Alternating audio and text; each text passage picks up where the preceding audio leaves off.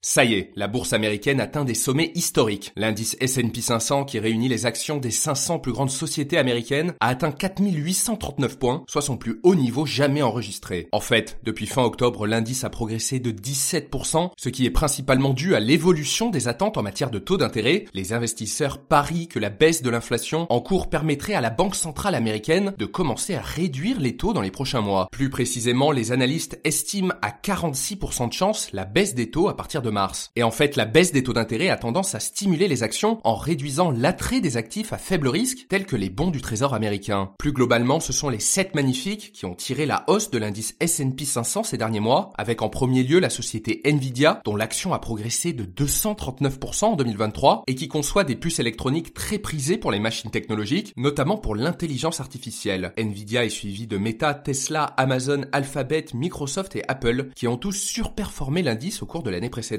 Concernant la baisse des taux en Europe, Christine Lagarde a déclaré cette semaine qu'une baisse des taux était probable avant cet été, mais que cela dépendrait des données économiques, c'est-à-dire les chiffres sur l'inflation. Et notez que ce podcast est soutenu par Corum l'épargne.